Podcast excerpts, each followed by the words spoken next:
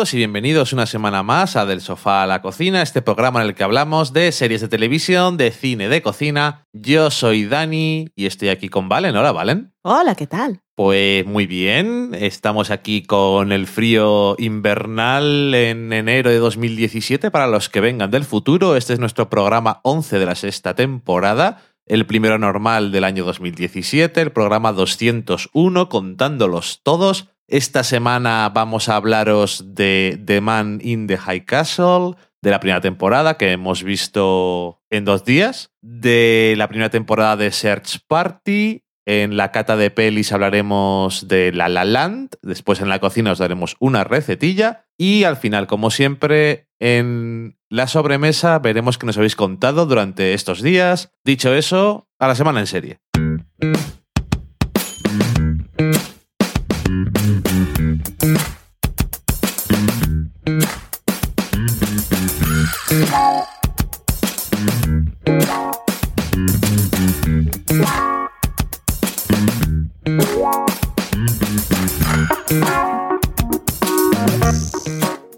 La semana en serie vamos a empezar con la serie de Amazon, The Man in the High Castle. Sin spoilers todo.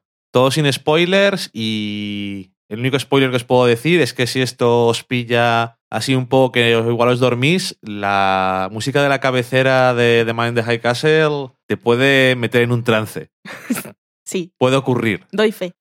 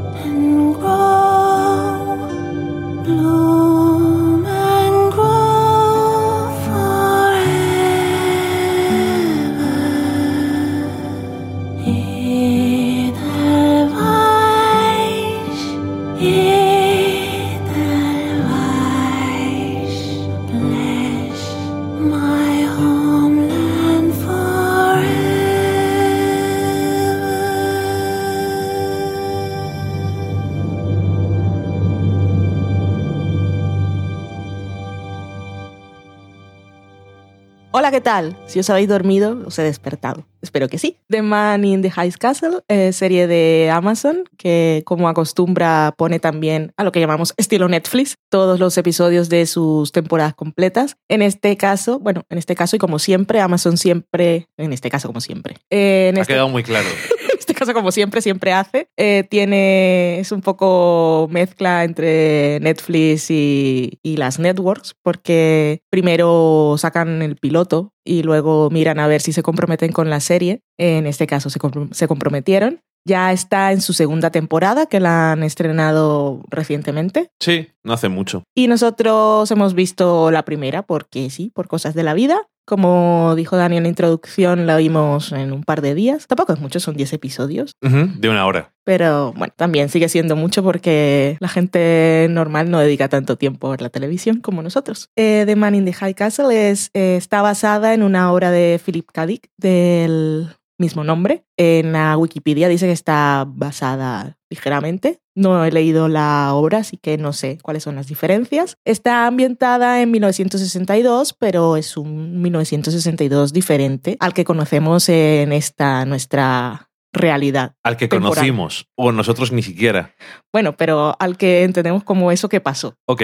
Porque The Man in the High Castle es una ucronía, que ya sabéis que es lo que se llama pues una historia alternativa, y siempre está basada en un, eh, teniendo en cuenta un suceso histórico, como es histórico, es real, obviamente, pero conocido. Y lo que se plantea es lo que viene a ser un what if, y es algún momento, hecho, decisión diferente que se pudo haber tomado en el transcurso de, esa historia para que después de un tiempo la realidad sea diferente. ¿Y qué es diferente en esta historia? Pues que el, las potencias del eje fueron las que ganaron la Segunda Guerra Mundial y no los aliados. Y ahí estamos en un Estados Unidos que está dividido, bueno, el resto del mundo suponemos que también, pero estamos obviamente eh, viendo cómo se vive en Estados Unidos. Está dividido geográficamente en tres partes. Tenemos al este eh, están los, los nazis, es el territorio alemán. En el medio, un trocito, tenemos una zona neutral y al este tenemos a los japoneses. La zona neutral, eh, que parece una cosa buena, es un poco el sitio para los parias y, e inferiores. Sí. Que consiguen huir. También. Y, y bueno, toda la cultura americana ha sido abolida y tenemos por un lado la, la, fiesta de los alemanes con su estética nazi que quita el sentido. Aquí parafraseamos siempre a los ultra playback con sus temazos que serán famosos, que ahora Leticia Dolera va a salir en su nuevo videoclip, que sacan un videoclip cada cuatro años. Ahora pasaremos a ser mainstream sin querer. Y en la otra parte, pues tenemos con los japoneses y, y, y, eso, todo, todo muy japonés. Sí. Y la serie, pues también destaca, aparte de la ambientación, que está bastante currada, pues la cantidad de actores japoneses que hay en la parte japonesa. Sí. Y ahí tenemos en la historia, pues tenemos gobiernos de, ambos, de ambos bandos, tenemos civiles, tenemos la resistencia y tenemos a gente que se ve metida en cosas que no se lo esperaba. Ya lo creo. Y todo está así para cuando nosotros entramos en la historia un poco enloquecido porque están circulando unos, unos carretes de película. Unos carretes. Sí. Una, unas bobinas de película eh, que es, podrían ser algo así como propaganda pero que son muy misteriosas porque para aquellos pocos que han podido verlos, muestran una realidad diferente a la que ellos están viviendo. Y entonces quienes lo ven siempre dicen, oh Dios mío, ¿qué es esto? ¿Cómo han hecho esto y por qué está pasando? Y dicen que los hace... Se cree que los hace alguien que se llama The Man in the High Castle. Que para cuando acaba la primera temporada no sabemos quién es. Uh -huh. Y eso es. Tenemos los... Está creada por un señor que se llama Frank Spotnik, que pues tiene bastante carrerilla en televisión y también en cosas de ciencia ficción, lo cual supongo que no le va mal. Estuvo creo que en un par o tres de temporadas de Expediente X. Estuvo también en ese spin-off de Expediente X que era de Lone Gunman. Y en Millennium, que era una especie de Expediente X que no duró Esa no tanto. me acuerdo cuál era. Transporter. También estaba en una serie que nosotros vimos el piloto y salimos corriendo que era Hunted, que estaba protagonizada por la Morritos. Ah, sí. Ay, no me acuerdo cómo se llama ella. Me cae bien. La Melissa George. Melissa George. Que para mí siempre es la que salía en In Treatment y luego ha hecho otras cosas. Es lo mejor que ha hecho en su vida. Y la amiga de Meredith Grey, que aparecía en una temporada. Y luego también la hemos visto en el remake de The Slap. Eh, Correcto. También ahora estaba en una serie que se llamaba Heartbreaker, pero de NBC, de médicos, pero creo que no la vimos. ¿Crees que no la vimos? No la vimos. No la vimos, no. No la vimos. Vale, no y, creo. Y eso. Y, y, sale gente. Y pues muy bien. Muy entretenida. Eh, nunca nos habíamos puesto con ella. No me llamaba mucho la atención. Por eso no la Ni sí ni no. O sea, simplemente creo que cuando la estrenaron estaba en otras cosas y no, nunca fue una prioridad y ahora tampoco lo era, pero ¿qué pasó el otro día? Dijimos, a ver qué está. Nosotros seguimos con la cuenta de Estados Unidos de Amazon y entramos Pero a bueno, ver qué hay. que en la de España, la gente que tenga. Sí, esa está aquí. Pero eso, que nosotros entramos a, a ver qué había de nuevo Ujú. y bueno, Eh. se nos había acabado Survivor, que ya os, ya os hablaremos de ello en otro programa. Ujú. Y pues eso. He leído por ahí opiniones, hemos preguntado, ya leeremos en la sobremesa. Eh, gente que le gusta, gente que le gusta y dice que el guion un poco flojo, pero ¿qué tal? O gente que dice que el guion un poco flojo y ya la han dejado. Y gente que le gusta mucho. A mí la verdad es que me ha gustado. Me han gustado los personajes y me gusta mucho Juliana, pero me gusta mucho los hombres de su vida, que es sobre todo Frank, como se ve ahí arrastrado por las situaciones. Me, me gusta mucho la, la cara de, de frustración, de desesperación en sus momentos chungos. Y su nueva pareja de humor, que es un señor que trabaja en el comercio de antigüedades. Y pues no sé. Y la, la cosa esa de, de las bobinas de las películas, que eran así, me encantaba cuando, cuando mostraban a los personajes viéndolas. Ujú. Que más que ver nosotros las imágenes, estábamos viendo las caras de flipados de ellos. Ujú. Y no sé, me, me pongo en su situación y digo, jolín. Ya. También una serie muy apropiada para esta época, iba a decir post-Trump, pero es que estamos, no hemos entrado aún. Eh, ahora que estamos grabando, mañana. Sí, mañana será el Empieza. gran día, cuando empieza el fin del mundo. Y pues eso, ahí tenéis dos temporadas, nosotros seguiremos con la segunda y la, la verdad es que me entretiene bastante. Sí que es eso que decías tú, que ni sí ni no ni todo lo contrario, no nos llamaba la atención, entonces no la vimos. Y la verdad es que me ha gustado, soy bastante fan de este tipo de historias de realidades alternativas y eso, o sea que eso ya es un punto a favor. La ambientación y eso está bien, aunque de vez en cuando hay unas pantallas muy verdes. Bueno. Pero los detalles sí. y cómo está llevado, porque en la novela, que al final tiene 200, creo que no llega a 250 páginas, se pueden hacer muchas cosas y bueno, aparte si es un escritor bueno, como es el caso, pero tienes que llevarlo todo eso a la pantalla y creo que la ambientación en los detalles donde están las cosas que hace que, que te creas ese mundo, que yo creo que es una idea sobre todo para los americanos, bastante subversiva. El, el, ver ese mundo diferente y como una simple cosa, pues, no sé, puede hacer que cambie, cambie todo. Y supongo que también para que alguien eh, se dé cuenta de que hay que apreciar las cosas que se tienen, que dicen una vez en un personaje, somos felices y dice otro, somos tan felices como nos dejan ser. Es decir, no somos libres. Y luego también eh, cambiar un poco la perspectiva de quiénes son las personas que son de segunda clase. En este caso, los americanos son de segundísima clase, especialmente en el lado japonés, en el sentido, no porque en el lado nazi sean más tolerantes, eh, ni muchísimo menos, que también son unos monstruos, pero por eso de que son hombres blancos y mujeres blancas. Sí, que luego hay una escena muy simple que va un joven blanco heterosexual Eh, y, ha puesto además intentar coger un taxi saliendo del aeropuerto. Le dice, ¿de dónde vas tú ahí detrás? Los japoneses primero. Tiene que ir a hacer la cola. Exactamente. Eh, aparte de los personajes que has dicho. Oye, se me había olvidado, el señor Rural Juror. Es que tú le llamas así, es Führer, como sea el nombre. Owen Groupie. Groupie Führer. el. Qué gran villano. Actor eh, Rupert Evans, que a mí me gusta bastante este tipo de antagonistas que molan porque no es simplemente, oh, es malo, mm. sino, bueno, eso que te decía antes el otro día cuando estábamos viendo la serie, que me suele gustar cuando usas este tipo de cosas y al mismo tiempo no usas a los nazis como se solía hacer antes sobre todo, que es como los nazis son los malos y ya está. Sino que, que son malos. Que son malos, pero a lo que me refiero es que siguen siendo personas. Sí. Y hay de todo dentro de todos los lados por decirlo de alguna forma. Y la hmm. gente tiene familia y tiene problemas, aunque sea una perspectiva diferente. Y yo creo que el actor está muy bien, el personaje me parece bastante, bastante guay. Es que lo hace muy bien y, es muy listo. Me, me gusta. Eso siempre está bien. Pero que se fijen los detalles y me gusta cómo siempre hace que la gente se meta en jardines, va a hacer preguntas trampa. Sí, que claro, luego puedes decir, sí, me gusta este alto mando nazi. Soy su fan. Es un poco, es un poco duro de decir, pero bueno, Em, sí, que eso, eh, a, mí, a mí me ha gustado y además también tienes un poco, que no sé si también sería un poco la intención a lo mejor en, la novela o no, porque como has dicho tú, yo estoy en la misma situación, no, no la he leído. Y mola también eso de el poder de una, un corto, como el que dice unas simples imágenes, lo importantes que son que en algunos momentos algunos personajes dicen, pero que esto no vale para nada. Y te das cuenta de que, bueno, vas descubriendo que sí, para qué valen esas cosas exactamente, pero aparte de todo, lo que decías tú, que salen esas escenas que son sobre todo cuando se ponen las películas que... Con la magia de la luz del proyector. Que es no ver tú lo que sale exactamente, aunque vas viendo, pero sobre todo es... Además que con la, la, primera vez que nos lo muestran es fácil porque lo que estamos viendo es la historia que nosotros en nuestra realidad conocemos.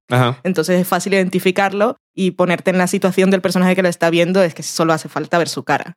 Y de hecho además en esa, esa escena sale, bueno, lo vemos en cortes que lo ve como 20 veces seguidas, en plan que no se lo puede creer y al mismo tiempo eso, las caras es que lo dicen todo. La verdad es que es una serie bastante interesante. A mí me ha gustado más de lo que esperaba y aparte, pues eso, es bastante entretenida. tiene ahí todas sus tramas, tensión, thriller, eh, tanto político como de huidas y tal. Y sí, me ha gustado. Hemos visto ya el primero de la segunda temporada, pero bueno, si cuando acabe la segunda temporada tenemos un poco más de, de lo que hablar, pues podemos comentar algo. Con esto de las ucronías, aparte hay un elemento que es muy importante, que es siempre cuál, cuál es el hecho que hace que, que esa historia sea diferente, que, que la historia pues, tome un rumbo alternativo. Ujú. Y eso se llama el, el punto, en, en inglés no sé cómo se llama, pero supongo que tiene que ver. Se llama el punto John Bar. No, sí, John Bar o John Bar, porque no tiene tilde, debe ser John Bar. Ok.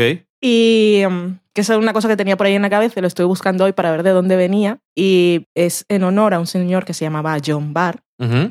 Y viene de una obra que no, no, no conozco, pero lo que decía en la Wikipedia, que era el trocito que nos interesa, nos interesa para la ocasión, es que en esa obra eh, ese personaje, cuando era niño, podía elegir entre coger en determinado momento eh, un, un animalito o un imán. Y entonces, si cogía el animalito, estaba jugando con él, o era como coger una libélula o, co- o coger un peluche, no lo sé. Si cogía el imán, se convertía en científico.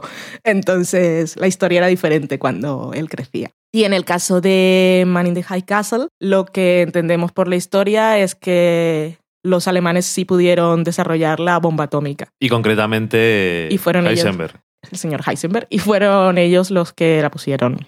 Y por eso ahí eran más poderosos ellos. Ujú. No lo dicen nunca explícitamente, pero también al final te acabas enterando. No hace falta más que prestar un poquito de atención y saber cuatro cosas. Y está bien porque tampoco tiene partes de exposición que son necesarias, pero tampoco es ultra expositiva. Y ya viendo cómo funciona el mundo, enseguida te enteras de cómo es exactamente esta realidad alternativa y ya está. Y no sé, eso, que aparte de que a toda, toda la gente de esta serie su vida es un infierno por una u otra razón, eh, y aún así no es tan dramática como esperaba o tan o me dejaba tan, tan frío. Pensaba que era una serie que me iba a dejar más frío. Y me ha, me ha gustado. Es una ucronía y es una distopía. Ya sabemos que las distopías, pues, es lo contrario de utopía. Entonces, es una, una situación y una realidad totalmente indeseable. Que cuando lo estábamos hablando tú decías, pero bueno, las ucronías siempre son distopías. Puede ser, pues siempre enfocamos el punto diferente. En este caso, pues obviamente,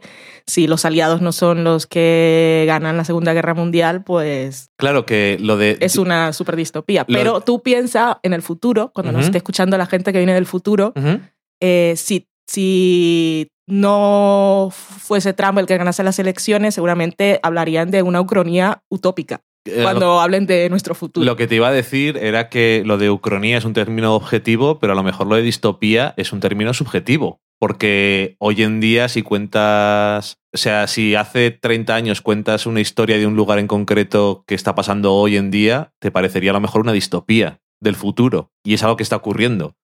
Quiero decir que hay cosas que le pasan malas a la a gente desde el punto de vista de alguien y desde otro punto de vista está todo estupendo. Entonces es un poco más, depende desde el punto de vista que lo, que lo cuentes. Oye, además, para los nazis fue distopía que ellos no ganasen la guerra.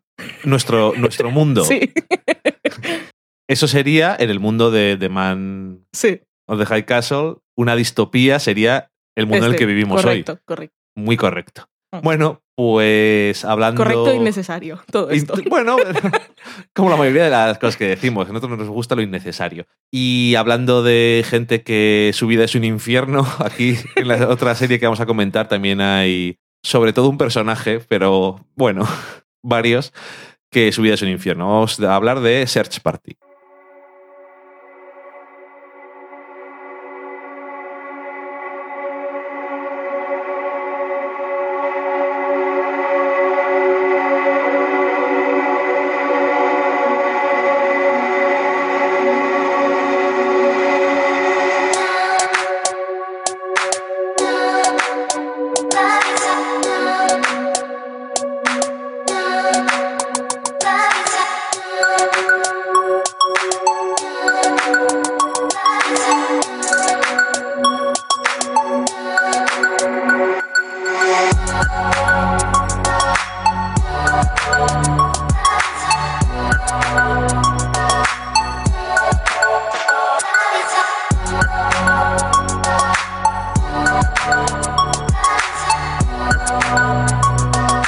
Sex Party es una nueva serie de TBS que hasta hace poco, y creo que lo comentamos justamente el otro día cuando hacíamos el especial de lo mejor de 2016, eh, no era un canal demasiado interesante. Antes. Sí, que siempre estaba enfocado a la comedia, pero en los últimos tiempos está haciendo cosas de más interés. Y, por ejemplo, el año pasado hablamos de, de The Tour Ujú. Y vamos a empezar este año hablando de Search Party, que es del año pasado, pero es una serie que la verdad es que me ha parecido, nos ha parecido curiosa, cuanto menos. Está creada por Sarah Violet Bliss, que no tiene demasiados créditos. Tenía una película con el director Charles Rogers, que también dirige en esta serie. Y también está creada por Michael Showalter, que le conocemos de Wet Hot American Summer. Tiene un pequeño cameo en la serie como el jefe de el novio de la protagonista al que llama para decirle que ha hecho algo mal y le pregunta que qué haría si fuera él. Y tienen allí un momento un poco incómodo. Eh, está protagonizada por Alicia Saucat, que yo la conoceré siempre por ser Maybe de Arrested Development. La... Maybe la amiga de George Michael. No, la prima, la prima, sí. de la que George Michael está enamorado. ¿Y de qué va Search Party? Pues es. eh, son cuatro amigos, una pareja y, y dos amigos más, que un día esta chica, que es la protagonista, Dory, se entera de que una chica que conocían de la universidad, que se llamaba Chantal, eh, ha desaparecido y hay, pues eso, carteles de se busca y tal, y qué ha pasado. Lo, hemos visto, lo he visto en Facebook o en Twitter y vamos a poner ahí, lo siento mucho en Twitter, aunque no nos acordamos de quién era y no nos caía muy bien. Y ella, por una razón o por otra, se obsesiona con la desaparición de esta chica y decide investigarla no sin reparos de sus amigos y de su pareja y con algunos problemas al principio, decide investigar qué ha pasado con ella y encontrarla. Y bueno, pues se mete en unos líos muy extraños y conoce a gente bastante peculiar. Y a lo largo de la serie, pues también vamos conociendo un poco más, que es una cosa que cuando estaba viendo la serie me di cuenta y es que podía haber sido, parece una serie que podría ser perfectamente la trama de una peli indie, Pero como es una serie, son 10 episodios, creo recordar, de 25 minutos, pues se detiene un poco más en los personajes secundarios y les da unas tramas y cosas. Eh, su amiga es una actriz, lo cual da para cosas bastante graciosas. Eh, su amigo eh,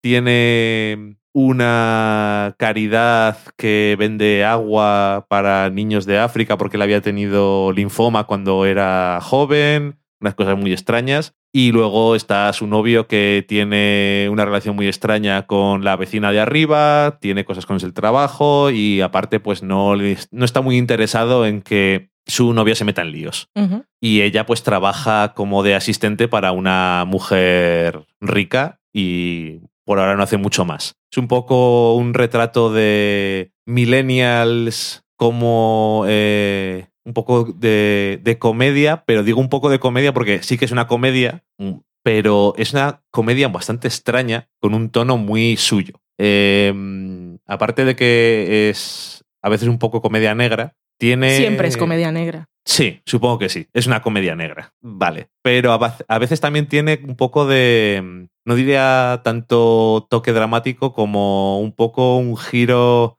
un poco deprimente o un fondo, sobre todo en el personaje protagonista y quizás un poco una crítica de intentar vivir tu vida y no intentar vivir la vida a través de otros o que te importen demasiado las vidas de otras personas. Y no voy a contar nada más porque, curiosamente, lo último que esperaba de esta serie, que es una comedia, es que tuviera un misterio. Y es un misterio. Al final, la Que el desaparición. misterio funcionará bien. Y además que funcione bien. En- obviamente no vamos a decir nada de cómo acaba, pero quizás es lo que más me ha gustado de toda la serie. Yep. A mí el final me ha dejado, eh, aparte de sorprendido, porque no me lo esperaba, sí que me vino un poco así, pero, Creo que es súper satisfactorio. pero es Pero satisfactorio. es justamente lo que no esperamos y, y no sé si y por eso lo es satisfactorio o pues no lo sé. No lo sé yo tampoco. Es que no quiero entrar en más detalles porque creo que cualquier cosa que diga es un poco Mm. así. Pero, mm, no sé, me ha- la he visto muy fácil. Al principio era como, ok, pues está bien, son capítulos cortos. mm, Al final la vas a acabar viendo en 3, 4 horas que tengas en dos o tres días, la Mm. ves. Y, o si te haces un maratón porque te gusta. Pero que poco a poco vas entrando en el misterio, en el mundo y sobre todo, quizás en la obsesión de Dory por intentar encontrar a Chantal. Y no sé exactamente por qué, porque se cruzó una vez con ella y la trató bien. Eso es todo lo que habían tenido de interacción. Y, y al final yo, eso, acabé entrando y abrazando ese estilo extraño de comedia negra que tiene. Y lo que decía antes de persona que su vida es un infierno, el novio de la protagonista también es una persona que se ve muy arrastrada por todas las cosas. Sí, el Drew de esta serie es el Frank de Man in the High Castle, para quien la haya visto.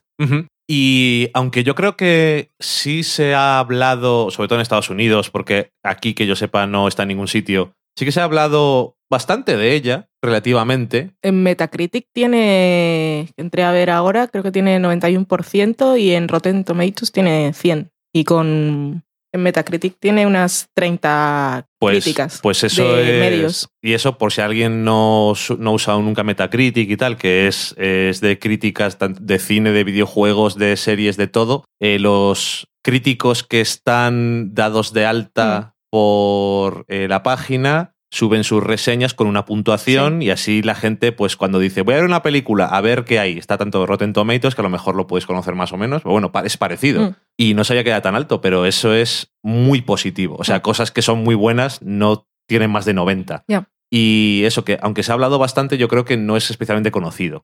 Y creo que merece la pena porque bastante rara, o bastante única, vamos, a, deja- vamos a dejarlo ahí. Y eso, que tiene, es un poco eh, serie de protagonistas millennials y un poco ese espíritu que a lo mejor a veces está un poco simplificado de lo que es el espíritu de esa generación, pero al mismo tiempo que parece verdad dentro de un mundo de comedia, también lo critica un poco ciertas cosas. Y me ha gustado. Creo que para hacernos así una idea un poco simplificada de los personajes, podríamos pensar en esos cuatro amigos un poco como en los personajes de the Worst, porque son personas bastante horribles Ok, y algunas personas les pueden caer mal. ok.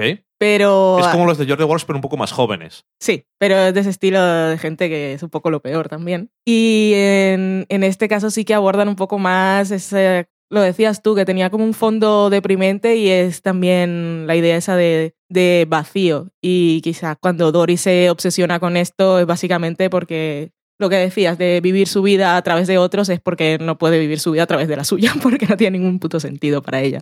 Y no sé, a mí me enganchó bastante. Pusiste unos mm, porque sí y de Ah, esas cosas que, literalmente. que no digo nada, cuando no digo nada sabes que puedes poner el segundo y si vas poniendo y yo no digo por qué has puesto eso. eh, Exactamente. Eso quiere decir, Ese- eso es la aprobación. Es el código. Ese es el silencio administrativo en esta casa. Y un poco como Man in the High Castle también la vimos rapidito. En este caso tiene menos mérito porque son episodios cortitos. Pero la verdad es que me sorprendió bastante, no sabía nada de qué iba. Y también está rodada bien. Sea, Sí, sí. tiene cosas guays. Y de, esa, de esos momentos extraños que tiene, incómodos y de gente muy peculiar, pues también son muy curiosos. Y comedia negra es muy negra, pero, pero acentuado en, en lo de comedia, porque te ríes y te Sí. entretienes bastante. Y, y repito lo del final, que para mí fue maravilloso. Ah, yo es que eso, por inesperado, pero por tener sentido Sí. y no sé, es que es muy, es muy interesante. Lo dejamos, lo dejamos ahí. Eso, la recomendamos. No sé si alguien la, la habrá visto, pero bueno, como hoy en día tampoco es, es tan extraño que alguien vea cosas que no aparecen por aquí en las pantallas de ninguna forma, cosa que, tengo que decir, tiene que empezar a dejar de pasar. Sí. Porque ahora ya tenemos eh, Netflix, eh, Amazon, HBO y lo de Movistar. Y aparte, los canales, Sí. quiero decir, no será por sitio. Y las plataformas de streaming hay que rellenarlas porque a la gente le gusta que haya opciones. Sí, y para que tengan oferta y puedan hacerse competencia, pues tienen que traer cosas. Y traer cosas que son, que son diferentes y que tienes en exclusiva. Y además, esta es una serie que yo creo que si te si entras fácilmente es, es de esas de "Ah, me, me la veo esta tarde y ya está. Así que nada, recomendada también Search Party de una forma bastante distinta que la otra serie y de otra forma también muy diferente os vamos a recomendar otra cosa que la podréis ver ahora en la cata de pelis. Has perdido la oportunidad de decir la lacata de pelis. Socorro.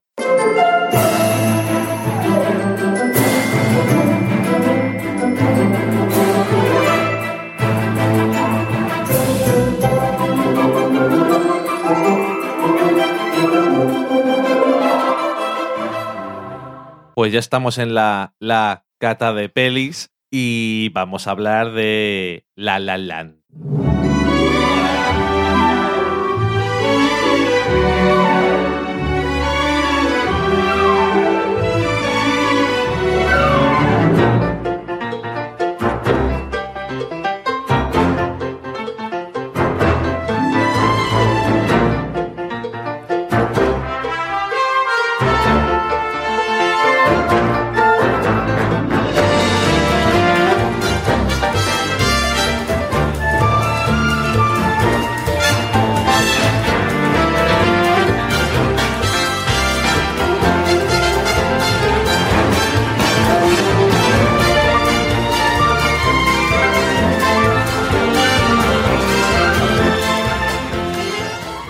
Hemos tenido un debate esta tarde eligiendo el tema que íbamos a poner al inicio. Y si no elegimos ninguno de los que cantaban era porque le dije a Dani que no podía cortarlo a la mitad o bajármelo, porque yo no puedo expresar ningún sentimiento si estoy escuchando la música con la, de La La Land de fondo, Ujú, con letras que me sé y que puedo cantar. Ya lo y creo. Que, y que canto diariamente. Todo esto es cierto. Un Ah. agitado debate.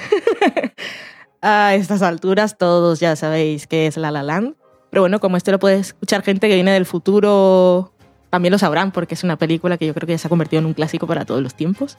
No lo Pero sabemos. ahora que estamos aquí, que pronto anunciarán los nominados a los Oscar y en España se acaba de estrenar y creo que en el resto del mundo también ha sido así porque en Estados Unidos se estrenó hace pocas semanas. Ujú. Así que es un estreno estreno que aparte tuvimos la oportunidad de ver en el cine porque hemos descubierto que en un cine de, de Burgos ponen de vez en cuando una de las películas de la cartelera de, de la semana en versión original. Dos veces. Y lo una sola ponen semana. en la sesión de las 10 de la noche o los lunes o los miércoles, que son los días más baratos. Eso para nosotros maravilloso. Ujú. Y aparte fuimos y la sala no estaba precisamente vacía y había gente de todas las edades y el público era maravilloso. Así que me sentí como si estuviera totalmente sola.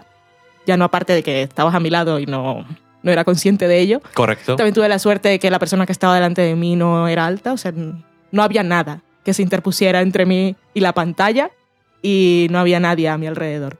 Sí. Creo que podía haber movido los brazos y en algún momento mi cuerpo eh, salió, mi espíritu salió de mi cuerpo y estaba bailando y tampoco me chocaba con nadie. La La Land me ha gustado. ¿Qué es La La Land? Podrías decirlo, sí. Es una comedia romántica musical. Está escrita y dirigida por Damien Chazelle, que es el señor este, el señor, digamos, señor, es súper joven, El señor este, el chavalín. eh, que ya nos sorprendió el año pasado con Whiplash, una película que gustó generalmente, aunque hay algunos que, como siempre, tiene sus detractores. Pero aparte de que te gusten algunas cosas más o menos, eh, tiene un talento que creo que fue reconocido de manera bastante unánime. A nosotros nos gustó Whiplash. Debo decir ya de antemano que yo no soy ni fan, y como no soy fan, mucho menos soy conocedora del género musical. Con esto quiero decir que nunca he visto Cantando bajo la lluvia, que nunca he visto ni siquiera Gris, y que mis referencias como musicales son el episodio Once More with Feeling de Buffy y Frozen, porque tampoco había visto más películas de esas de Disney que la gente canta. Ujú. O sea que no sé La nada mayoría. del mundo musical. y lo digo porque muchas personas cuando se enfrentan a hacer la valoración y la reseña de esta película mencionan los homenajes, que hay muchos, Ujú. y nombran muchas películas y algunas que ni siquiera sabía que existían, algo de unas de unos paraguas Sí. y no sé qué, y esto de esta película, que para mí nada. Y mm, me ha encantado. Eh, los protagonistas son Emma Stone y Ryan Gosling, que también son amor, que ya han trabajado juntos, con lo cual la gente dice que tienen una química ya aprendida y aprendida, que aparte son amigos. Y eh, viene la primera película que rodaron juntos, creo que fue Crazy Stupid Love, que yo no la he visto. Ujú. Y luego rodaron una, es que iba a decir, es, algo de Squad, que era así como de época, que parecía que iba a ser un bombazo Ah, y al final nadie es. vio. Ya sé cuál es. Es la que es de la época de los gangsters y eso es Gangster Squad. Eso, eso es. Y ellos pues no son, eh, no puedes decir que son los actores que tienen las voces más maravillosas de, del mundo de Hollywood, porque no lo es. Ni en las coreografías los han puesto a hacer derroches de movimientos bailando. Y no les hace falta. La música es de Justin Harwitz, que mirando en su perfil de IMDb, también trabajó en las partituras de Whiplash. Así que forma un buen equipo con este señor. Y como en Whiplash, eh, esta película también tiene mucho del jazz. Y con el personaje de Emma Stone, yo no soy fan, pero soy una speaker Ryan Gosling, pues también me haría muy fan. Y también bailaría hasta sudar si él está tocando el piano. O tres teclados con, un- con una mano o con un dedo y la otra en el bolsillo. Esas son referencias si han visto la película. Eh, ¿Y de qué va la película? Que he dicho muchas cosas y no sé de qué va. No he dicho de qué va. Pues Emma Stone interpreta a Mia y Ryan Gosling a Sebastian. Eh, son jóvenes y apuestos. Viven en Los Ángeles. esos son los actores. y los personajes también. Viven en Los Ángeles, ella eh, trabaja en una cafetería de uno de, estos, de estas ciudades estudios de Hollywood, creo que es de la el Warner, lot de la Warner, sí. y trabaja ahí en la cafetería vendiendo pues estas cosas que venden muffins sin gluten y café con leche de soja y cosas así. Y ella pues se ha ido a Los Ángeles como, como muchos más con la intención de ser actriz.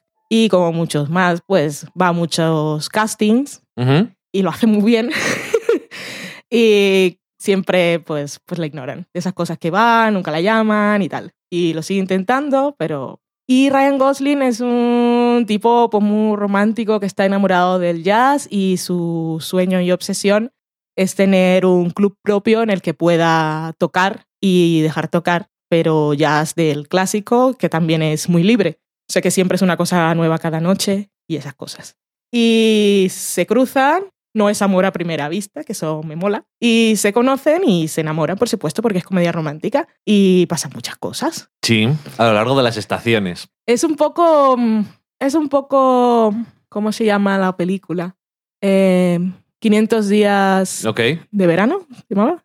Eh, 500 Days of Summer. Y aquí, ¿cómo se llamaba? De aquí prefiero no pensarlo. 500 días juntos, me parece que se llamaba. Eso, 500 días juntos. Que por aquello de las estaciones, pero también un poco los personajes y también eh, y tam- otras cosas que no diré. Y mm, me, me hace mucha gracia lo de las estaciones en Los Ángeles porque da igual. Es un poco como Barranquilla, empieza, empieza en invierno y es el sol de la mañana y del mediodía y de la tarde. Y pasa, llegamos a la primavera y el otoño y todas las estaciones son iguales, pero su relación evoluciona a través de, de estas estaciones. Y es una película que para mí tiene muchísimo encanto, que se nota por parte del director que aparte de tener un gran amor por la música, tiene también un amor profundo por el cine y el, el colorido y un poco las imágenes de ese Hollywood clásico y, y las referencias a algunas películas que es así, es así me las sabía, las de los musicales no.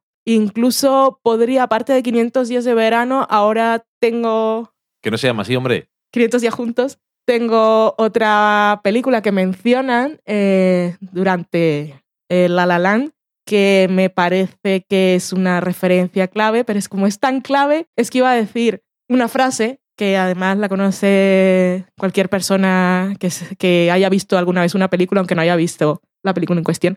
Oh, qué mal, no poder decir lo que quiero decir. Pero puedes decir la película y con eso no estás desvelando nada o no. Casablanca. Ok. Y me gusta mucho la relación entre ellos, sobre todo porque son dos personas que se encuentran en un momento en que eh, lo necesitan y se dan las fuerzas necesarias para conseguir sus sueños, los sueños de cada uno. Y el final, al final de la película eh, hay un epílogo y hay un salto temporal y me pareció una cosa maravillosísima porque en ese epílogo que aparte es musical vuelve Chazelle también a, a demostrar su amor por el cine usando diferentes formatos para contarnos esa historia que nos quiere contar en ese momento, incluso utilizando ese recurso que tenemos tan asociado a, a las imágenes de, de, bueno, cuando a un personaje le muestran cómo ha sido su vida pasada, que es el Super 8 o el Super 16. Y aquí lo está usando para ilustrar un momento que en realidad no ha ocurrido y me pareció muy mágico. Me encantó, mm, me dejó muy rota y me salí, venía, venía así del cine un poco así, tú hablabas y yo, sí, sí, sí. Y me soplaba los mocos, pero era un poco de resfriado y un poco no. Pero sobre todo salí muy, muy, muy enamorada de la película. Me gustó muchísimo. Y estoy muy contenta de haberla visto.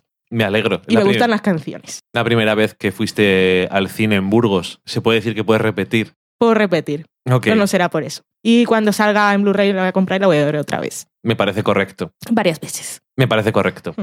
Eh, mm, bueno, eh, la peli- a mí me ha encantado la película. Tengo que decir que es un poco que empiezo a pensar que no es casualidad.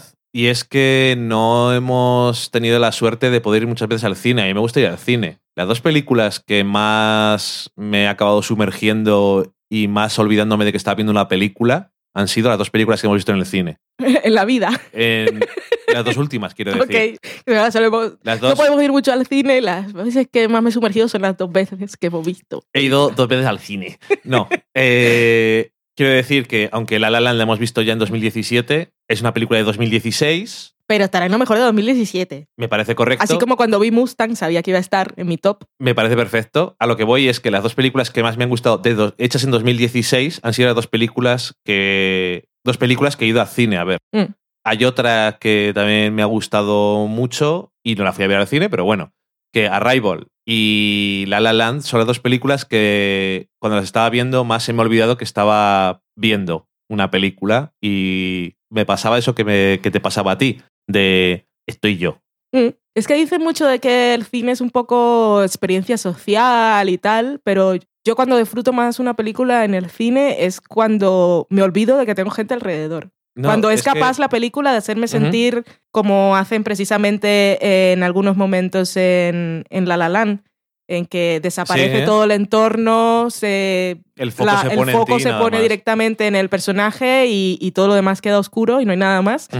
Esas son las películas Es que yo más disfruto. eh, sí, lo de experiencia social, pues yo, para mí, eh, eso tiene mucho valor en un cierto tipo de películas y en un cierto contexto.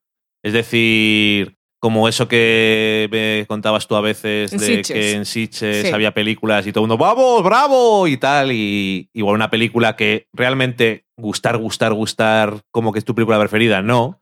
Pero te la has pasado bien, pues porque te has reído con la gente y te la has pasado bien. Y la energía de la sala, sí, realmente en esos casos yo creo que se nota. Pero estas dos películas que he mencionado, yo estaba allí en la Sí. película. A mí con La La Land me pasó una cosa cuando empieza el primer número que es muy hola, peliculón que vas a ver ahora, aunque este primer número no tenga nada que ver con lo demás y no saben los protagonistas, pero es energía total y despliegue técnico y ya luego pensar, Dios mío, todo el tiempo de preproducción que tuvieron que hacer para tener esto y ver a los personajes aparte que estaban sudando porque estás ahí bailando en un autovía en Los Ángeles. Es súper largo. Yo eso sí estaba como, oh, estoy en una película y cuando acabó te miré y hice así como aplausos Ajá. que no suenan, como, ¡ay, qué guay! Pero a partir de eso empieza la película y desaparece todo. Es que me- a mí me pasó lo mismo, bueno, eh, que no he comentado al final cosas de la película. Eh, para, bueno, para empezar, el, el primer número musical que realmente es sobre...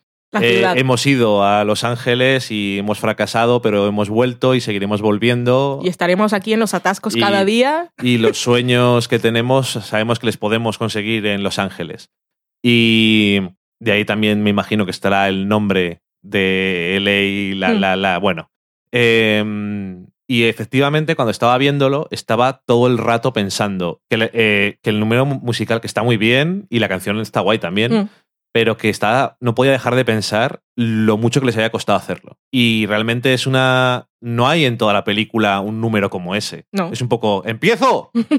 y en el momento en el que te metes dentro de la historia, se acaba. Mm. Eso de pensar, uy, lo que les habrá costado hacer esto. Porque también podrías haber dicho en algún momento, joder, Ryan Gosling se le ocurrió aprendiendo a tocar el piano bien y tal, que fue lo que hizo. Entonces, por eso hay esos planos y esa eh, cámara que no corta, no como otras veces que el actor pues no sabe tocar el piano como hay que tocarle y entonces saca las manos, Mm. saca la cara, manos, cara, y en este caso pues se acerca las manos tiene va para atrás. muchísimos planos, o sea, muchas secuencias sin corte Sí, la película. Tiene, y, y esa fluidez yo la aprecié muchísimo. Eh, la película no lo sé porque no vivimos en el mundo de, de Man of the High Castle, así que no sé cómo hubiera funcionado con otros actores en ese mundo alternativo. Pero realmente Ryan Gosling, que en realidad solamente con existir ya está haciendo algo. O sea, es un, es un tesoro ese hombre. Y es que cada vez que lo veo digo, sí, lo que tú digas, Ryan Gosling. Es que aparte, sea, como persona es así, es que jolín. Y luego también cuando le ves eh, como persona, pues te cae bien, eso es,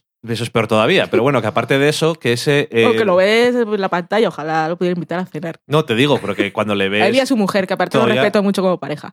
Todavía me... Sí, por cierto. Eh, ¿Se conocería en la película esa, como llamas tú, el quinto pino? No sé si era, era- no, bueno, no lo sé, lo investigaré, me interesa. Vale. eh, que por cierto, esa película, que no se llama así, Más allá del quinto se pino, llama, eh, Beyond the Pines, que nos gustó mucho, por cierto. eh, que era del director de Blue Valentine, donde también salía Ryan Gosling. También es muy buena película, aunque esa película, bueno, las dos películas son bastante de que te quieres morir un poco. Eh, a lo que iba, Ryan Gosling tiene un. Ese en Beyond the Pines donde canta Burriquito para mí. Sí. Eh, tiene un. Tiene un carisma Mm. Que es que, o sea, es, es una estrella. Y, en esa- y hay cosas que no puedes explicar. Y ya está. A lo que quería decir era que, por contraste, no que Emma Stone no sea una estrella. Pero es que Emma Stone lo supera que- como actriz. Aparte, de que, que- también es adorable, está es- fantástica. Eso digo, que aparte de que tiene el carisma, es, es adorable y eso, pero las expresiones de su rostro Mm. y realmente canta mejor que él, Mm. eh, hace que la combinación de los dos sea bastante espectacular. Y es muy curioso porque la película eh, tiene muchas fases en las que es la película de ella, la película de él, la película de los dos, la película de ella, la película de él. La pe- y es muy curioso cómo vas dando vueltas por estas cosas. Eh, efectivamente es un musical que está muy influenciado por los clásicos y te dije una anécdota que se la voy a contar a la gente porque es muy absurda.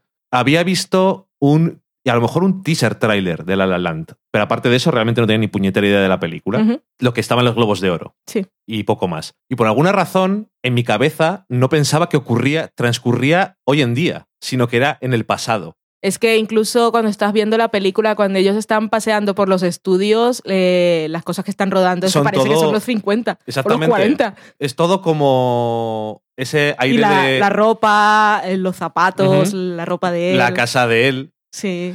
Eh, la de ella también. Sí. En fin, eh, tiene. Bueno, la fiesta que ve. Es que todo es. Todas las cosas que se ven tienen un cierto aire de nostalgia Mm. y de. que es muy curioso. Pero la gente tiene móviles. Sí. Que eso es una cosa que siempre me hace mucha. que parece, es una chorrada. Pero bueno, eh, que cuando ves una película más antigua dices, si hubiera habido móviles, esta película no tenía trama. No, no, no habría existido. No habría existido directamente. Porque Este conflicto no sería posible. se había arreglado ya.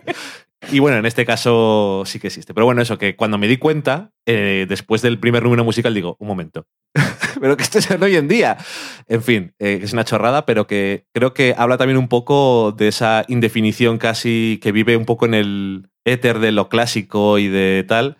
Y, y mola porque el personaje de Ryan Gosling efectivamente es muy nostálgico y un clasicista, un purista Si fuera otro actor, igual no, muy, no lo tragaría tanto. muy loco de sus cosas, pero ya bueno, pero es que es lo que tiene Sí, Ryan Gosling. Por eso es Ryan Gosling quien lo interpreta. Pero mm, al mismo tiempo tampoco se pierde la oportunidad de criticar un poco esa postura, Sí, sí. de alguna forma. Y bueno, em, dices tú, no son los mejores, las personas que mejor cantan o las personas que mejor bailan. Tienen su numerito de Ginger Rogers, Fred Astaire, ahí en la colina de Los Ángeles. También Obviamente- rodado sin corte. Bueno, es que, que al final dices, pues lo podría haber hecho mejor otra persona, probablemente, pero no, No. es que no importa. O sea, realmente no lo podría haber hecho Mm. mejor. O sea, técnicamente sí, Mm. pero realmente da igual.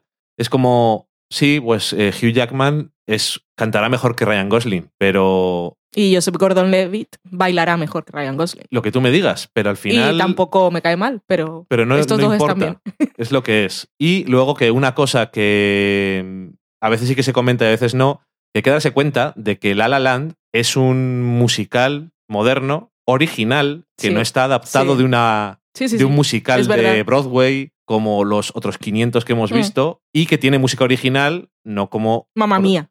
No como Mamma Mía o Mulan Rouge Mm. Quiero decir, esos son musicales, pero las canciones no son originales. Hmm. Y luego están Los Miserables, Chicago Es correcto. y todos sí. los demás que son adaptaciones de Sí. obras. Y en esos casos, sobre todo en Los Miserables, que es la que tenemos más reciente, yo critiqué mucho la puesta en escena porque realmente eh, Tom Hooper Sí, no, no se dio cuenta de que está rodando una película. Mm. Y esta película, La La Land, se nota que es una película. Y lo de la cámara sin cortes o sin cortes aparentes, ese dinamismo y esa fluidez y cómo van de una escena a otra, a veces no te das ni cuenta de que estás en otra escena distinta y no tiene nada que Mm. ver una con la otra, es, es una cosa estupenda. El uso de los colores para mm, cosas de ánimo, Sí. y para cosas de esceno. La, eh, la primera canción que canta Emma Stone con sus compañeras de piso, que salen todas, cada una de un color, como si fueran parchís.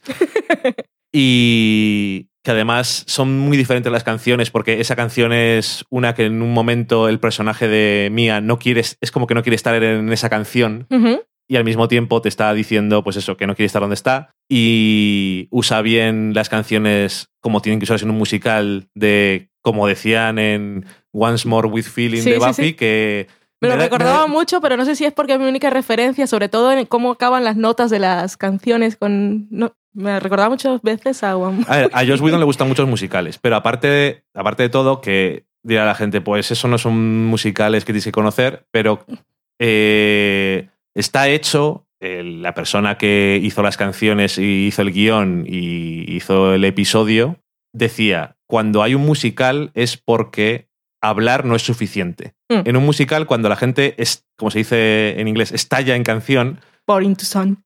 Pues es porque simplemente hablar no es suficientemente expresión de todas esas emociones. Sí, pero en este caso, aparte, o no sé si era lo que querías decir, lo que me pasaba con muchas de las canciones es que sentía que también eran conversaciones. Sí, sí, sí. o sea, que pero- podían no estar bailando y cantando, pero me parecía tan perfecto porque era muy natural lo que estaba ocurriendo. Cuando ellos dos están sentados al piano, podrían estar teniendo esa conversación Bueno, y sería pero es igual. que eso es otra, es otra o cuando están en la colina también. Otra cosa que iba a comentar es que eh, hay un par de números musicales, el de la colina y el cuando están al piano los dos, que es que son eh, otro estilo de musical diferente, sobre todo el del piano, y es que no es un momento musical, sino dos, casi son dos personas cantando. No tanto el de la colina, que es claramente un momento musical, porque la gente no baila porque sí, pero el, cuando están en casa tocando el piano y esos momentos en los que uno no está cantando y se ríe porque están cantando Em, juntos. sí, el Oscar, el Oscar para Emma Stone es, es por esas se- risitas no- que suelta. No se ahí. lo van a dar, pero la naturalidad Sí. y la sensación de que Cada estás viendo una cuando- cosa que está pasando. Cuando oigo la canción, cada vez que se ríe me dan ganas de llorar. Pero sale la risita y se me ponen los ojitos chiribiri. En fin. em, en los Globos de Oro, eh, el otro día, eh, La La Land se llevó todos los premios a los que optaba. Yo digo, ok, no la he visto, pero tampoco tenía muchos problemas porque la gente implicada no me caía mal, entonces yo digo, es que se lleven premios, no pasa Sí. nada. Después de verla, puedo decir que me parece estupendo, pero es que música, correcto, dirección, estoy muy a favor. Hmm. El señor se, se lo ha currado, o sea, no es una vaguería y se nota que es un musical de televisión, digo, de cine. Y se ve el esfuerzo en hacer las cosas cinematográficas y mola muchísimo.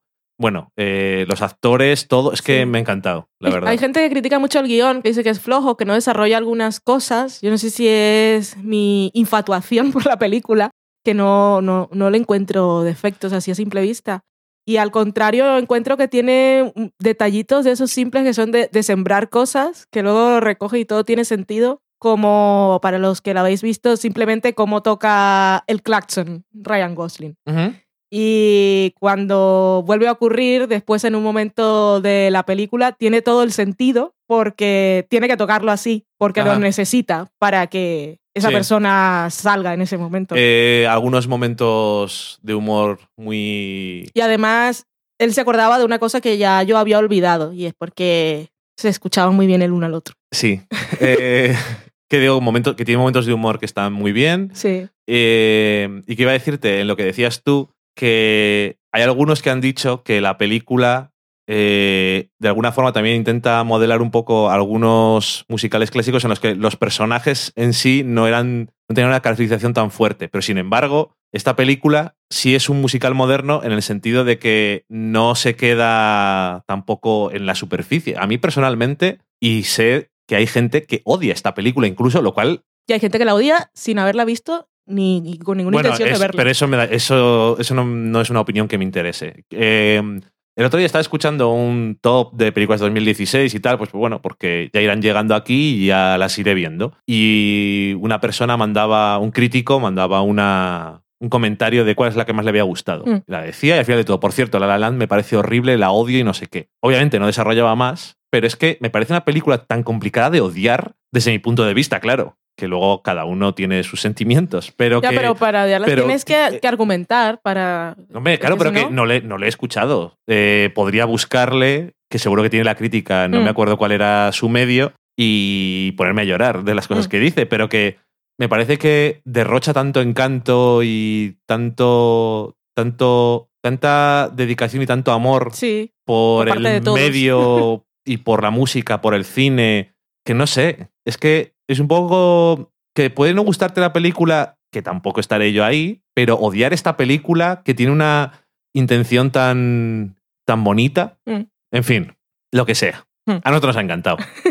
sin tener el final cliché que podría tener, que supongo que tienen los musicales. A no ser que sean los miserables. No es miserable, vamos a dejarlo. Pero de Cantando bajo la lluvia, te lo dije un día que la tenías que ver, porque, ¿Pero por qué? Porque es una película sobre películas también. ¿Ah, sí? Si te lo expliqué de qué era, pero como pasas de mí, Eso es verdad. Es una película que están haciendo una película mientras tanto. Es del paso del cine sonoro al, sea, del cine mudo al cine sonoro y tiene cosas que yo creo que están, están bien. O sea, no se cita porque sí, simplemente la película Bueno, la veré por te- La La Land. No por que ti. te gustaría. Pero bueno, lo que sea. Eh, la La Land. Nos ha gustado mucho. Sí, eh, solo una cosilla de producción, aunque he leído muchas, pero bueno, para no hacer esto muy largo. La escena de Tarde. Audition, la escena de Audition, eh, la, la voz de Emma Stone está rodada en directo. No está cantada en cabina. No, está en cabina. Ella estaba allí y eh, había un piano acompañándola en la habitación contigua y el piano era un poco, fue un poco, fue un poco concepción, entiendo, como, como es el jazz, porque ella era la que iba marcando el ritmo, que empieza hablando y luego empieza a cantar y tal, y es la que va marcando el ritmo y el piano la, la iba siguiendo y la iba acompañando. Y después pusieron el resto de acompañamiento musical.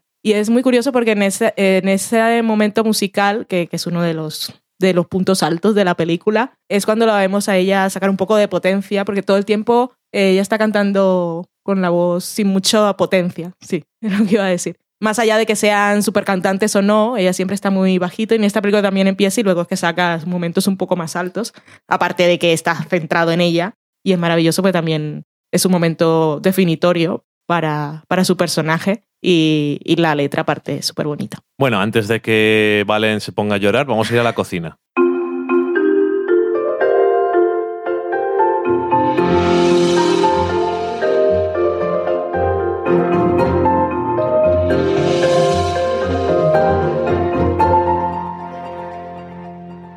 Hola, ¿qué tal? Estamos en la cocina. Hombre, Estamos en el salón, es mentira. Pero bueno, estamos en la sección a la cocina. Muy bien. Y aquí os voy a dar una receta de un libro que mm, se me regaló estas navidades. Y que no ha alguien sido que- estrenado en la cocina. No, y va a ser estrenado porque he visto bastantes cosas que son de mi interés, Era un regalo para mí también. por supuesto. Y lo vas a disfrutar. Gracias. Es el libro de Anthony Bourdain, que se llama Appetites, y es un libro de recetas que no es muy loco en el estilo de cosas que tiene, sino que, bueno, él ya lo, lo he visto en alguna entrevista que decía que quería que fuera un libro pues para que la gente use. Mm.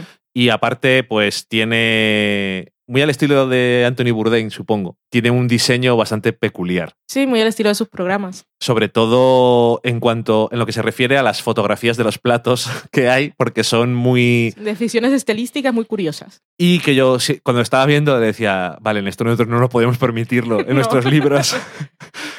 Y bueno, eh, es una receta muy sencilla, pero aparte la quería utilizar para eh, hablaros de un ingrediente. La receta es eh, el espagueti a la botarga y es para comentarlo que seguramente haya gente que sí que conoce la botarga. Yo de no. hecho, y tú no, pero hay gente en España, quiero decir que sí, y ahora lo, lo comento. Pero bueno, la botarga que es- es muy típica en zonas del Mediterráneo y es huevos o huevas, que se suele decir, de pescado, de unos en concreto, Ah, sí, que se- sí lo sé, sí lo vi en un programa. que sí, hombre, eh, que están saladas o en salmuera y demás, y después seco. En un programa, no, cuando fuimos en Madrid después de la presentación del libro, que fuimos a, no me acuerdo cómo Ah, se llama, el cierto. restaurante, a qué librería Ujú, y tal, y que salió nos- la chef italiana. Nos lo comimos porque estábamos pidiendo Sí, cositas así para, para picar. picar. Me lo hubiera comido, Mm. porque no lo he probado nunca y tengo curiosidad. Pero eso, son eh, huevas de, de pescado que están eh, curadas en sal y después secas y al final se queda como un bloque que se raya, como si Mm. fuera queso. Y se suele utilizar de el pescado que se llaman, como casi todos los pescados, se llaman de 14.000 formas. En Italia le llaman el mujol, eh, aquí también mugil, cabezudo, liza, albur. Eh, de hecho, eh, también se hace de otros peces, como por ejemplo de atún o pez espada o la corvina, pero en Italia y supo- supongo que en todos los lados, los puristas dicen que no es botarga, sino es de ese pescado. Mm. De hecho, en España se producen y se consumen en la zona del sudeste, la hueva del mujol, en la región de Murcia, en Alicante, o sea que gente que nos escuche que esté por ahí, a lo mejor sí que lo conoce. Eh, y dice, decía en la Wikipedia, siendo la población de San Pedro de Pinatar, a orillas del Mar Menor, donde se encuentra la mayor producción. Mm, No lo conozco, esa población, pero bueno, Muy, muy bueno tu aporte. sí señor, me he cubierto de gloria. Pero bueno, eso, que es un ingrediente muy mediterráneo y es una de estas cosas que no suena bien, pero es como, por ejemplo, si habéis visto, si no habéis visto, a lo mejor no lo queréis ver, cómo se hace la salsa de pescado de No. Japón. Hay ciertos ingredientes que suenan muy mal. Mm. Y luego la cosa que tiene es que tiene muchísimo sabor, mucho umami, mucha, mucha sal y le aporta un sabor muy concreto a los platos que la verdad es que mola. Y esto es un plato, pues, súper sencillo. Tengo aquí el libro delante. Eh, lo que tenemos que hacer primero es coger los, bueno, ingredientes. Mm. Cogemos medio kilo de espagueti, que normalmente suele ser el paquete. Esto vale, pues, para cuatro personas está bien. Eh, media taza de aceite de oliva, un diente de ajo, bien pelado y eh, cortado finito, una cucharadita de, de escamitas de estas de chile, alrededor de eh, 150 gramos de botarga, que la vamos rayando y luego vamos a tener que utilizar también al final del todo, y luego sal para el gusto de cada uno. Primero ponemos a cocer la pasta según lo que nos ponga en el paquete, es lo que hay que hacer siempre. Y como siempre os decimos aquí, si pone 8 minutos al dente, 10 minutos en su punto, eso es todo basura. Tú haces 7 minutos, más o menos, depende de la preparación que vayas a hacer después. En este caso, con 7 minutos si pone 8, quiere decir que cuando pone un tiempo y después otro que pone más, ese de más ni lo miréis. Eh, Lo mejor siempre es dejarlo un poco de menos del que pone más bajo, porque después lo vamos a mezclar ya sea con salsa o lo vamos a poner en una sartén y se va a cocinar un poco más. Mm. En este caso, cerca de lo que ponga al dente, porque tampoco vamos a meterlo en salsa. Eh, mientras se está haciendo la pasta en una sartén grande o una cosa que he encontrado muy útil, aunque no es muy tradicional, para hacer este tipo de cosas o para salsa o para cualquier cosa, sobre todo espaguetis y tallarines, es usar un wok. Sí. Porque es muy fácil luego de mezclarlo y no se te salen las cosas de la sartén cuando le das la vueltecita. Y en este recipiente ponemos el aceite y lo vamos calentando a medio bajo.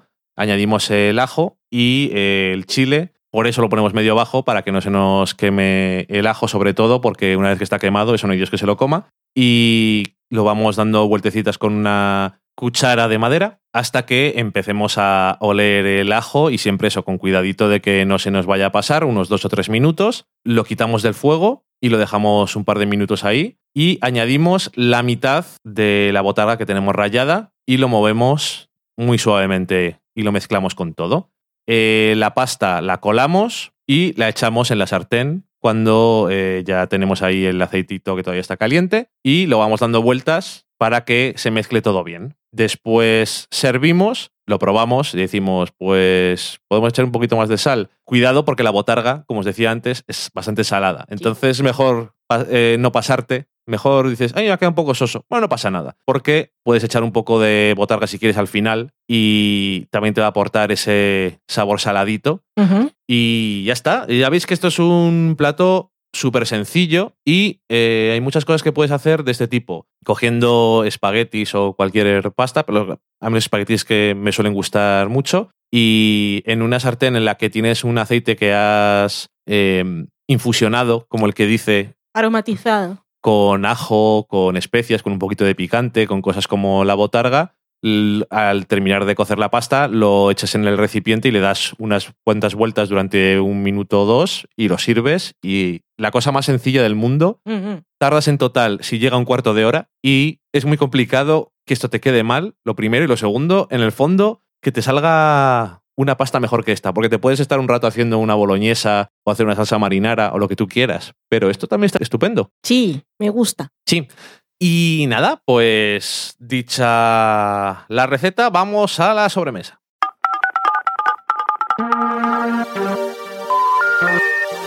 Sorry, the number you have dialed is not in service at this time.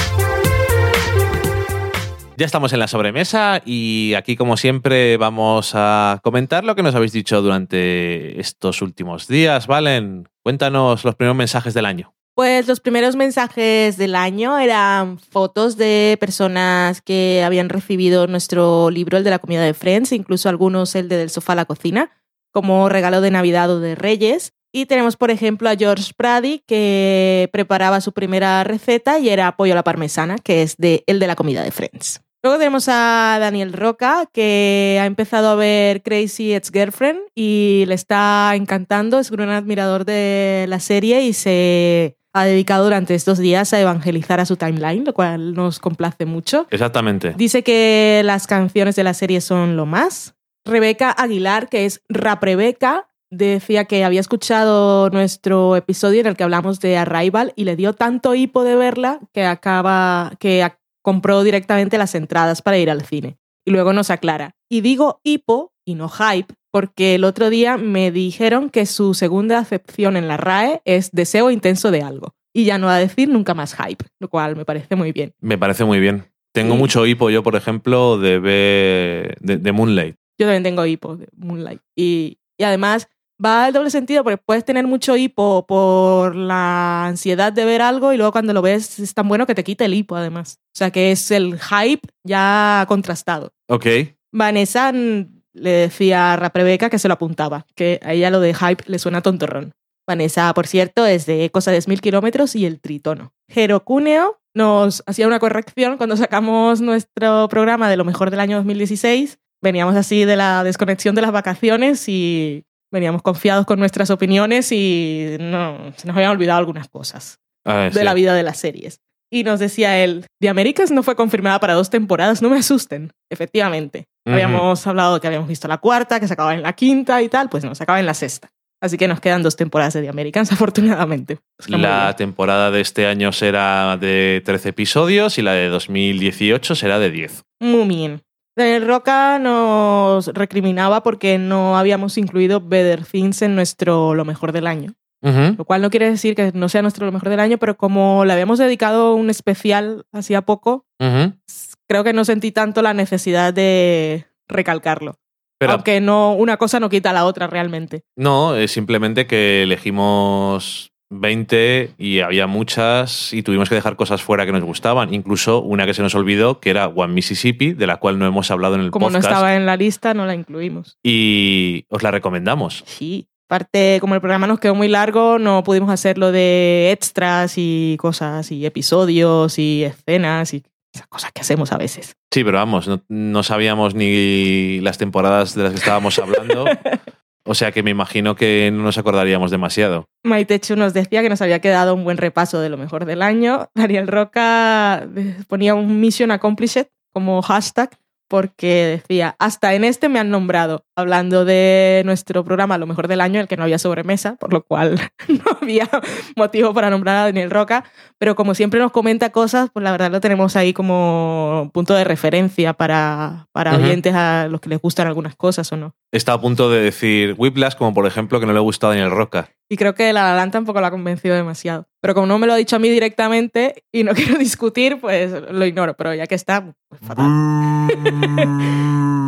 Daniel Roca, sobre nuestro especial, nos decía cuáles eran las series con las que coincidía, que muchas tienen que ver también que algunas no las habrá visto porque su política de visionado legal tiene un precio y es que Daniel Roca no ve nada hasta que no se estrena legal- legalmente en España. Ahora cada vez tendrá menos problemas. Sí, eso sí. Y nos ponía los números 1, 3, 8, 9, 10, 18 y 20. No son los números de los, son las series con las que coincide con nosotros como lo mejor del año. Y ahora nosotros mismos no tenemos el listado, así que si tenéis curiosidad podéis ver el, el post del... Sí, que tengo que decir que no están puestas en el orden en las que hablamos. Entonces fatal. Está puesto en orden alfabético. En- ah, claro, en el orden alfabético que no era... Porque No, no, estaban no. las tuyas y las mías. Entonces al final lo puse en orden alfabético total y fuera. Porque es que si no, Pues eso, cuando escuchéis el programa, pues tenéis ahí los, los números. los números son estupendos. Eh, viendo Crazy Ex Girlfriend, Daniel Roca se había acordado de mí con un momento maravilloso en el que salen unos caballos y sale Rebeca diciendo que, está, que, los- que le asustan mucho los caballos, como a mí. Que hoy, por cierto, fui a una tienda de muebles y decoración súper pija y me encontré la lámpara que condensa todos mis peores terrores y para mí el sumum del mal gusto y es, nos reíamos de Joey porque tenía la, estatua aquella del perro blanco. Pues aquí teníamos un caballo tamaño real que luego tenía como si fuera un cuerno de unicornio el cucurucho de una lámpara. O sea, es la cosa más absurda que he visto en mi vida. Bueno, pero la verdad es que en esa tienda había cosas muy absurdas, como sillas que valían 3.000 euros. Bueno, eh, más absu- eh, en ese caso era absurdo el precio, pero al final eran sillas y ocupaban el espacio de una silla. Pero esto Sí. era un caballo que luego, ¿dónde lo pones? Claro, porque te ocupa toda para que te alumbre algo. Tiene la, la lamparita súper pequeña en la cabeza como si fuera el cucurucho de estos de lámparas antiguas, clásicas y lo más normal del mundo. Sí, sí. Es que, bueno, en fin, total. La caballos. pantalla se llama, no se llama cucurucho. Es que no me salía el nombre y para que me entendieran un poco, que tampoco tiene mucho sentido. Pero bueno. A ver, Roca que las canciones de Crazy Ex Girlfriend le gustan mucho y la serie le sigue asombrando capítulo a capítulo. Dice que usan muy bien los géneros musicales. Incluso nos decía a nosotros y a Yo Disparé a JR que se sentía sucio por decir esto, que os voy a decir yo ahora, y es que le parece que la parodia musical de Crazy Ex Girlfriend casi supera a Le Luthiers. Es un clásico, Daniel Roca. Por otro lado, nos decía que ya estaba listo para ver The Handmaiden, cuando tuviese el rato apropiado. Y hay que buscarlo. Luego, como habíamos empezado a ver The Man in the High Castle, o ya estábamos acabando la primera temporada, os lo comentamos por Twitter, a ver qué pensabais vosotros, si ya la habéis visto. Nos decía Vanessa que ella la estaba viendo. Pilar, también compañera de Vanessa en Ecos a 10.000 kilómetros, nos decía presente y nos proponía un chupito por cada Overgruppen Führer. Führer. Es que no puedo decir. Over, Rural Europe. Que es más fácil. O sea, emborracharte cada episodio. Sí.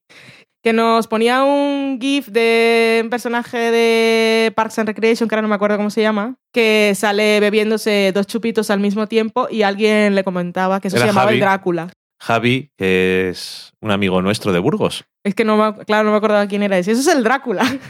Yo, Es que Javi, sabe, Javi sabe mucho de eso de beber. ya veo, ya. PJ Cleaner nos decía que él también había empezado con The Man in the High Castle hace, hace poco, que iba por el capítulo 5 y que le está encantando historia, ambientación, actores y todo.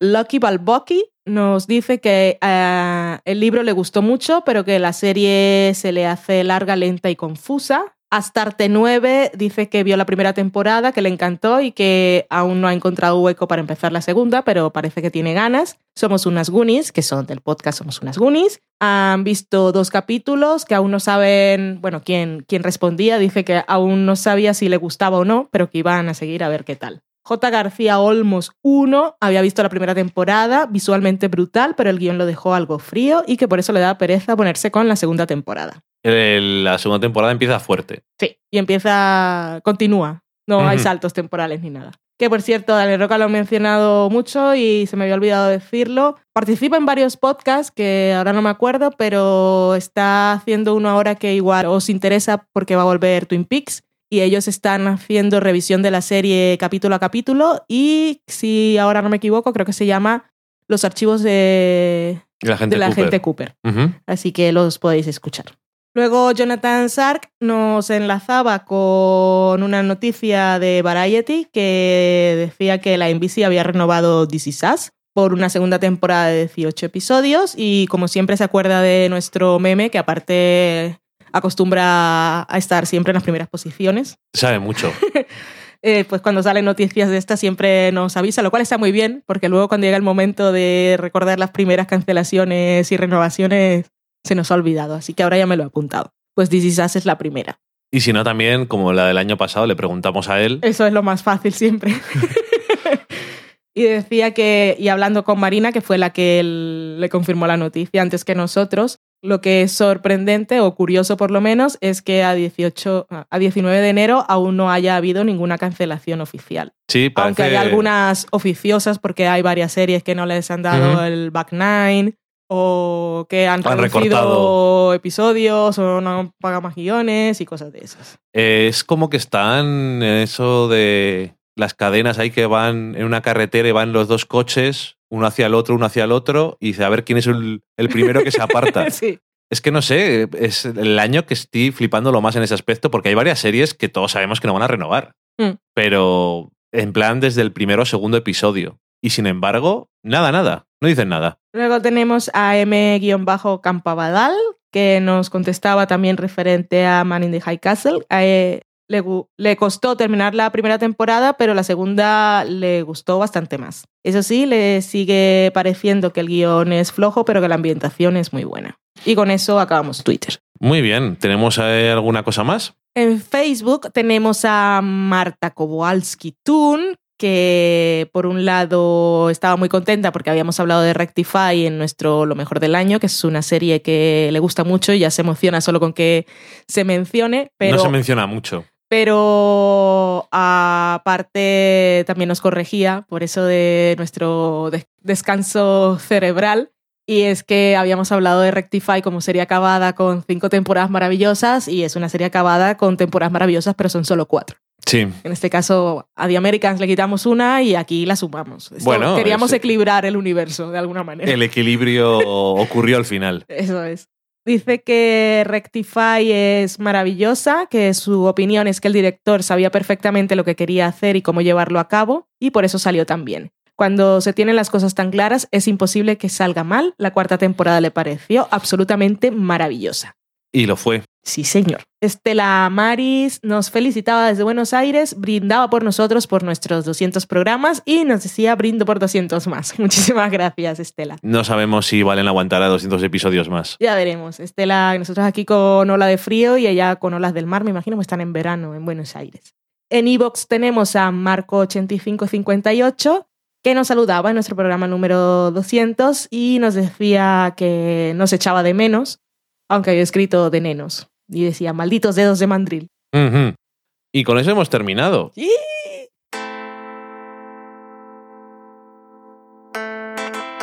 Y como siempre os decimos, muchísimas gracias por haber llegado hasta aquí y por acompañarnos una temporada más. La verdad es que nos lo pasamos bien haciendo el podcast. Nos da un poco de pereza lo de montar después, porque nosotros no somos de esos ¿Por de... qué hablas en plural si montas tú? Bueno, porque somos un equipo. Ok. Eh, no nos gusta eso que alguno ha hecho en alguna ocasión de nosotros grabamos y ya está. Y no hacen nada. Yo es que soy completamente incapaz, no me da la cabeza. Yo te he dicho que podíamos intentarlo, pero tú no estabas de acuerdo. No estoy de acuerdo porque luego de repente un día una cosa se oye baja, otra cosa tal, y es que me gusta que todo se oiga lo mejor posible. Todos te lo agradecemos. Eh, en fin, que... mm, nada, que la semana que viene volveremos. Eh, ha dicho Valen antes, ya hablaremos otro día de Survivor. Y vamos a hablar hoy de Survivor porque en las últimas semanas quizás es lo que más hemos visto. Y entonces dice Valen, no, mejor no vamos a hablar de Survivor porque quiero pensar más sobre ello. Para poder decir qué temporadas ver y esas cosas. Estos- Confío en que a alguien le va a interesar darle una oportunidad a un Correcto. reality, que no está muy bien visto generalmente. Que la verdad es que eh, Survivor no es solo un reality, es casi una serie. Sí. Y Una serie de política. Es un juego de tronos. Son 14 episodios y el reunion, que no hace falta verlo. Más que Juego de Tronos, un poco el ala oeste de la Casa Blanca. No, House of Cards. Un poco House of Cards, sí. También depende de quiénes son los implicados. Pero bueno, en cualquier caso, es que con lo que no quiere la cosa, pues hemos visto muchas temporadas Sí. en las últimas semanas. Digamos que en los últimos meses hemos visto de la 20 a la 33, quitando la 21, Ujú. porque nunca la vamos a ver. Y aparte hemos visto la 16, la 15, la 13 La 20 y la 20 ya la he dicho. y la 19. Y la 19 también. En fin, sí, eh, bueno, sumar. hemos visto muchas. Y mm, madre mía, cómo me entran. Les Estoy echando de menos ya. Mm, En fin, Eh, la semana que viene hablaremos de Survivor e intentaremos explicar qué es lo que es esto. Y para la gente de España que nunca ha visto eh, Survivor y a lo mejor sabe lo que es Superviviente, Netflix tiene que traer las temporadas de Survivor en algún momento. Igual nadie les ha dicho que, que hay fans o que aquí no se ha puesto nunca en ningún canal. es que deberían de hacerlo. Es que la gente de aquí eso conoce el programa, el reality Supervivientes, que no tiene absolutamente nada que ver porque no es como Gran Hermano, en vez de ser un programa Sí. que es un juego de estrategia social. Sí. En fin, y física, supongo. Eh, y de supervivencia de verdad. Ajá. Pero bueno, que ya hablaremos de eso, que los estamos adelantando, que vamos a grabar el programa la semana que viene. Eh, muchas gracias a todos. Nos escuchamos la semana que viene y os vamos a dejar con una canción de La La Land de las que sí que cantan, Ay, porque la vamos a poder poner en- entera, a no ser que se entere, se entere Damien Chazelle y diga, oye, quitadme eso, ¿eh? que no tenéis derechos de autor para que lo disfrutéis. disfrutarlo mientras podáis. Eso es. Adiós. Adiós.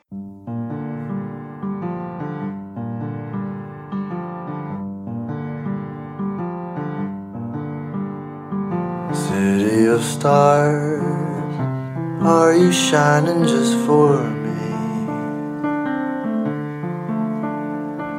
City of stars, there's so much that I can't Who knows? I felt it from the first embrace I shared with you. that now our dreams may finally come true. City of stars, just one thing everybody wants. In the bars and through the smokescreen of the crowded restaurants. It's love. Yes, all we're looking for is love from someone else. A rush, A glance, a touch.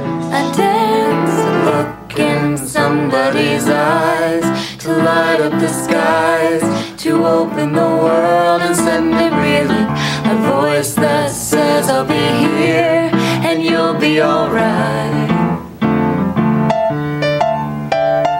I don't care if I know just where I will go. Cause all that I need is that crazy feeling I got tapped out of my heart.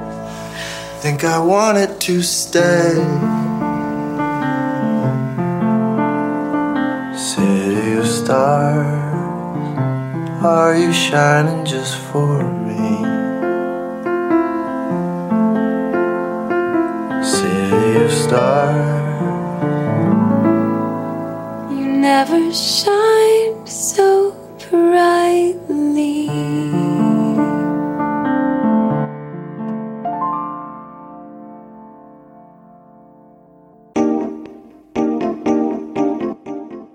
Acabáis de saborear un programa del podcast Del sofá a la cocina.